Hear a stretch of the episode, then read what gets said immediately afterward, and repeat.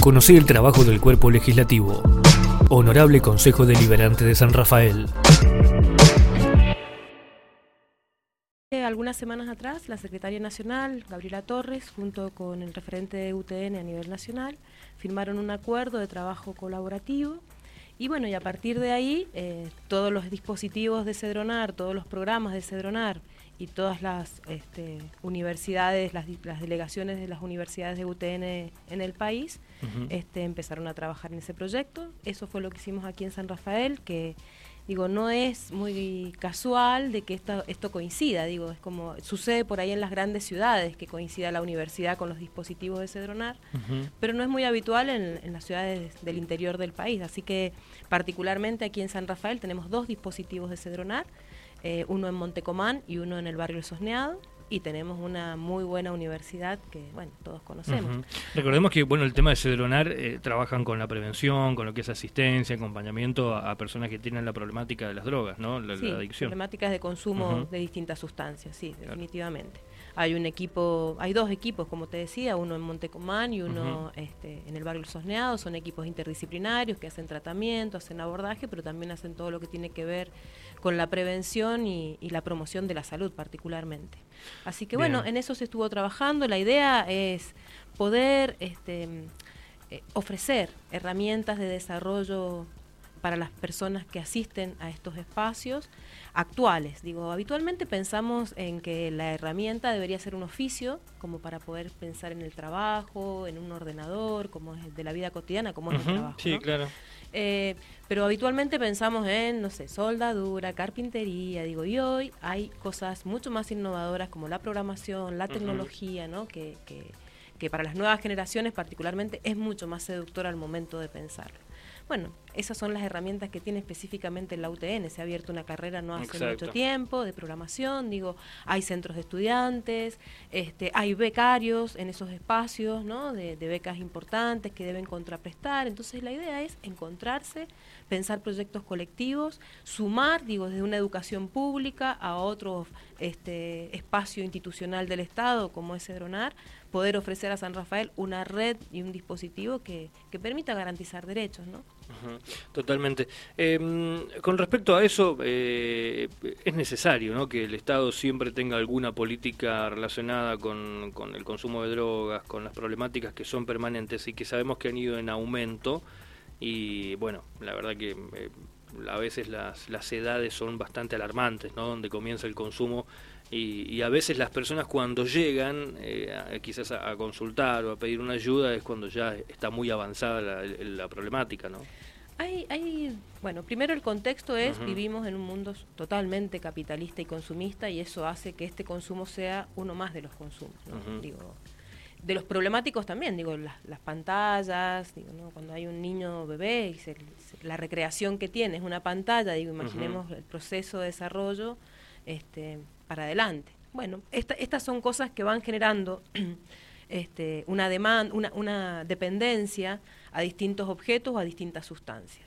Realmente es un mundo. Lo que pienso que tenemos que ofrecer es algo que genere la posibilidad del desarrollo de la creatividad, del desarrollo de la persona, desde sus mejores capacidades, aptitudes, este, donde encuentre la posibilidad de comunicarse, vincularse con, con lo mejor de sí. Digo, cuando empezamos a pensar en esos espacios amigables, es donde creemos que esto puede ser un tránsito.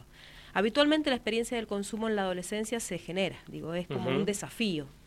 Lo que es muy importante es entender eh, el, riesgo que se corre, pero a la vez haber adultos o adultas alrededor que sean capaces de acompañar esos procesos y de cuidar. Digo, cuando sucede alguna situación grave y hay adultos y adultas que saben qué tienen que hacer, que pueden activar algunos dispositivos de cuidado, que pueden generar una palabra para después de, la, de la conciencia, de la responsabilidad, de lo que eso implica, digo, cuando se genera ese proceso, habitualmente muchas y muchos jóvenes transitan el momento, eh, es una etapa y después pasa. Digo, cuando eso no está, habitualmente el problema cada vez se hace más grave. Es muy difícil cuando no hay sostenes alrededor. Ahí es donde cada vez se complejiza más, ¿no? Digo, cuando, cuando esto se va generando, por eso es tan importante que tan importante, disculpen, que el Estado esté tanto para acompañar a quienes están atravesando ese proceso de, problemático de consumo, de, adicción, de pongámosle el nombre que de distintos espacios se, le pone, pero también a las familias, a sus vínculos, a quienes acompañan, digo, ¿no? Acompañar a quienes acompañan es fundamental en estos temas. Bien, vos decías recién una palabra, nos salimos un poquito del tema, pero me, gustó lo que comentaste. Eh, hacías la comparación, ¿no? De, qué cosas le damos a los niños por allí con respecto a las pantallas, y esa es la forma de, entretenerse, ¿no? Eh, o de tener eh, vida prácticamente. Eh, y tiene mucho que ver con esto que vos decías recién, ¿no? Con la globalización que tenemos, con la sociedad de consumo, de la necesidad de, estar trabajando las 24 horas del día y, el niño es criado obviamente a veces por una pantalla o que, que, no tengo nada en contra, ¿no? Pero a veces pasa más tiempo con otras personas que con, la, con las personas que generan o que deberían generar un, pensamiento o, valores que son los padres o los familiares más directos. Y vos nombrabas la palabra creatividad, ¿no? El tema de lo creativo, de cómo le...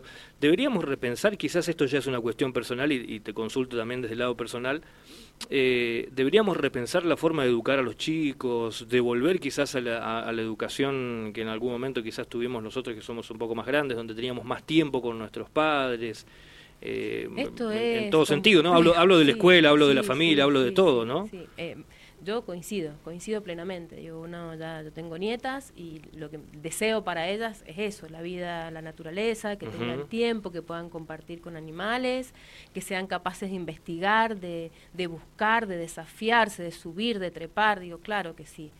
Lo real es que hoy yo puedo ofrecerle esto a mis nietas, digo, ¿no? Pero muchas mujeres trabajan 24 horas para sostener la vida cotidiana. Sí, no pueden. O sea, está, esa otra problemática no hay también, la posibilidad de elegir. Claro. Si yo, la verdad es que todas aquellas mujeres que hemos criado en algún momento de nuestras vidas solas, eh, entendemos claramente que nos, a mí la verdad es que me encanta, me hubiera gustado mucho más compartir con mi hijo. La verdad es que tuve una profesión que me ayudó, digo, soy profe de educación física como primer inicio de mi, de mi formación y busqué trabajos que me permitieran compartir con mi hijo, ¿no? Pero digo... Pero no todo el mundo lo puede, claro, ahí está el tema, ¿no? La verdad es que la, la minoría lo puede.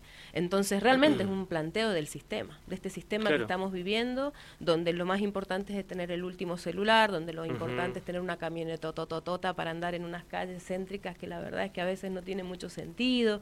Lo importante, digo, pasa a ser por el tener y no el ser. Y es todo un modelo cultural, social, que hay que replantearse, que hay que pensar y ahí sí se juega el modelo educativo, digo, y hay gran, un gran cuestionamiento a nuestro modelo educativo, digo, nosotros vemos a nuestros niños, nuestras niñas sentados a veces con formatos tradicionales, donde es muy difícil crear en un sistema educativo rígido que hoy este, a veces no está ayornado a la realidad de los niños y las niñas de hoy, de los adolescentes, de las adolescentes, es como complejo, sí. Sí, bueno, eh, podríamos quedarnos charlando de eso, iba, a decir un par de cosas más, pero bueno, vamos a pasar a, pasamos a otro tema. Eh, también estás trabajando con el tema de ciudades conectadas, ¿no? Habíamos hablado, creo ya, un, par de veces, ¿no? Que lo venís haciendo desde eh, hace tiempo. Sí, la otra vez participamos en legislaturas conectadas, eso fue en la ciudad de Buenos Aires y eso fue específicamente por el Consejo Deliberante. En este caso, es Ciudades Conectadas, es un programa que eh, se encuentra en la ciudad de en, Mendoza y que eh, junta a los distintos municipios por regiones a pensar política pública, pensar cuáles son las realidades que se van trabajando, pensar diagnósticos y compartir las realidades de cada uno. En estos momentos se pensó en innovación y desafíos territoriales y participamos con el doctor Barcudi, el, presentaron el proyecto de la pulpera, que la verdad es que para mí es un gran proyecto de desarrollo, para mí, para quienes saben particularmente, digo, ¿no? Un gran proyecto de desarrollo y yo trabajé y participé con el tema de innovación municipal. Y en esto eh, me costó armar el trabajo, me costó este, pensarlo porque estaba en mucha contradicción cuando hablábamos de la innovación, era todo cerraba en innovación tecnológica, ¿no? Y después de un proceso de pandemia donde la realidad de la tecnología fue caótica, ¿no? Y digo, fue una de las grandes mm. limitaciones en la educación, en la salud, digo, ¿no? Después de políticas que hicieron un retroceso importante en lo que tenía que ver con la tecnología, digo, el acceso al conectar igualdad, a los ARSA, al ARSAT, digo, hubo un retroceso en la conectividad que hizo que, nos enganchó la pandemia y teníamos una, una, formas de comunicación bastante este, atrasadas en lo que nos exigía esa pandemia, mm. ¿no? Eh, los teléfonos, teníamos teléfonos viejos, digo, vamos arreglando, ya no lo compramos, no se compran los teléfonos como antes, digo, bueno, todo ese recorrido a mí la verdad es que me ponía en mucha contradicción hablar de innovación tecnológica cuando la realidad de las vecinas, los vecinos, la realidad no era eso. Así que bueno, empecé a investigar, empecé a estudiar, buscar información y encontré algunos datos de la CEPAL, de la Comisión Económica para América Latina y el Caribe, donde trabajan sobre lo que se define como innovación eh, social. Y ahí empecé a hacer un análisis de lo que se definía en San Rafael, lo que había pasado en San Rafael en pandemia. Particularmente hice un relevamiento de todos los programas que se crearon específicamente para eso, ya sea en el, espacio específico de, asistencia en alimentos, desde desarrollo social, desde el acompañamiento a las ollas solidarias, a los comedores, a los merenderos, sectorizar, regionalizar, este, lo que tenía que ver con los elementos de, este, de higiene, se armó un equipo de trabajo que empezaron a fabricar mujeres que empezaron a hacer, diseñar este, batas, este, barbijos, cofias, digo, bueno, se armó todo un dispositivo por ahí y poco a poco se fue armando un dispositivo que tenía que ver con el acompañamiento a la salud mental, un acompañamiento a aquellas personas que estaban aisladas, se creó el observatorio, digo, es, eso sí es un proceso muy innovador que fue este, muy llamativo en el país, que permitía centralizar la información, acompañar, ordenar, saber quiénes estábamos, quiénes teníamos, en qué sectores, con quiénes teníamos que articular, quiénes deberían hacer el seguimiento de esto. Este, se armó un programa para acompañar a las, a, las infancias de recreación, con un kit de recreación que permitiera jugar en familia, compartir eso en realidad, este, para saber cómo acompañar esos procesos. Se trabajó en relación al acompañamiento de las mujeres en situación de violencia, digo, se pensó un gran dispositivo rápidamente en relación a lo social. En relación a la salud, se generó un espacio, como ustedes saben, de isopados que no hay en ningún otro lugar del país, digo, ¿no? El centro modular, se arma el centro modular rápidamente, con acuerdos, todo con acuerdos, nacionales, provinciales, digo, con acuerdos. Se, crea, se, se abre nuevamente el laboratorio para poder hacer las verificaciones de esas pruebas rápidamente, para poder testear, para poder saber, digo, se generó un proceso rapidísimo que permitió ese proceso, este, este acompañamiento. Esto no sucede porque sí, digo, y ahí para mí es el proceso de innovación social.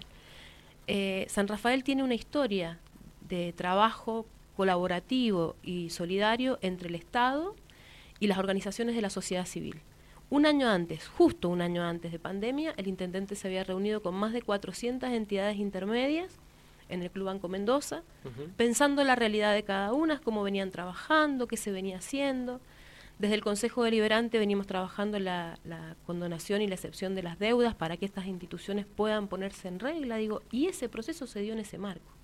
Toda esa articulación que yo te comento se da porque rápidamente se generaron dispositivos, con la Cruz Roja, con la Cámara de Comercio, con, los, con las entidades intermedias que estábamos hablando, con las eh, eh, organizaciones sociales y políticas de los distintos territorios. Digo, lo que fue es rápidamente coordinar acciones entre todos estos, estos espacios que ya teníamos conocimiento, nos conocíamos. Había una construcción de confianza, teníamos los teléfonos, digo, no había que rearmar un proceso de trabajo. Claro, si no, quizás nunca se podría haber hecho tan rápido, ¿no? No, digo, y para mí este es el proceso de innovación social. Y ahí en la definición es tomar lo que sucede en la vida cotidiana, en los territorios, y transformarlo en política pública. Cuando uno analiza costo-beneficio, si lo ponemos en algún número, digo, esto siempre es multiplicador, no es uno más uno dos estas formas de trabajo siempre son multiplicadoras, porque suma, porque genera lo colectivo, porque permite mayores miradas, porque lo solidario se ordena, digo, no sale en lo aislado. Entonces, para mí este fue el planteo. Y esto requiere gran proceso de participación. Y San Rafael los tiene. Mesas de gestión, si ustedes van a los SIC, los tres SIC de San Rafael tienen grandes mesas de gestión, se funcionan a partir de las mesas de gestión, mesas socioeducativas, asambleas barriales, digo, encuentros específicos de redes de trabajo de las instituciones que trabajan en políticas de infancia, en políticas de discapacidad, digo, vamos encontrando que hay un nivel de organización que permite pensar en la innovación social a partir de estas entretejido de todos estos programas, proyectos, actividades que suceden en los territorios y se transforman en una política pública que permitió salvar vidas. Bien, estamos con Andrea Matacota, concejal del Partido Justicialista, al frente de todos aquí en San Rafael. Bueno, me quedan un par de cositas más por allí. Una que me parece que es interesante eh, poder destacarlo, que pasó en Cuadro Nacional, que se inauguró hace poquito la cancha de hockey profesional, y bueno, lleva el nombre de alguien muy especial, ¿no? Que oh, eso sí fue especial, mm. sí. Eh, sí, lleva el nombre de María de los Ángeles Así de, hace unos días eh, se cumplió un año de su fallecimiento y a partir de un pedido de su familia, pero también de todas sus compañeras de hockey, gran compañera, María de los Ángeles de ese grupo, su familia parte del Club de Cuadro Nacional de toda la vida. Así que, mm, bueno, pensamos que era como una muy buena idea que esa cancha tuviera, que a pronta inaugurar, tuviera el nombre de María de los Ángeles. Así que hicimos un proyecto de ordenanza que fue eh, con el concejal de ASUF, que fue avalado por todo el, recinto, digo por unanimidad, porque la verdad es que es como hablábamos en un momento, ponerle el, nombre de María de los Ángeles a esa cancha es hacer historia, pero historia con eh, la, gente del lugar, ¿no? Plantamos algún un árbol y, en eso decir, bueno, eh, esas mujeres que hoy transitan esa cancha, algunas más jóvenes, otras ya no tanto, eh, le mostrarán a sus hijas quién era María de los Ángeles. Y la María de los Ángeles va a quedar ahí, en la cancha para siempre, digo, ¿no? Con ese árbol, con esa cancha, con esas compañeras que van a seguir creciendo, pero ella va a estar ahí. Así que fue un momento súper emotivo. Hicimos un, me invitaron a un acto cuando, el día del aniversario y hace unos días atrás se inauguró la cancha, así que bueno, fueron dos momentos súper emotivos con la familia, con Betty, con su papá. Qué lindo. Eh, Andrea, gracias, gracias por acercarte. Gracias, gracias a ustedes, muchas gracias. Bueno, Andrea Matacota, concejal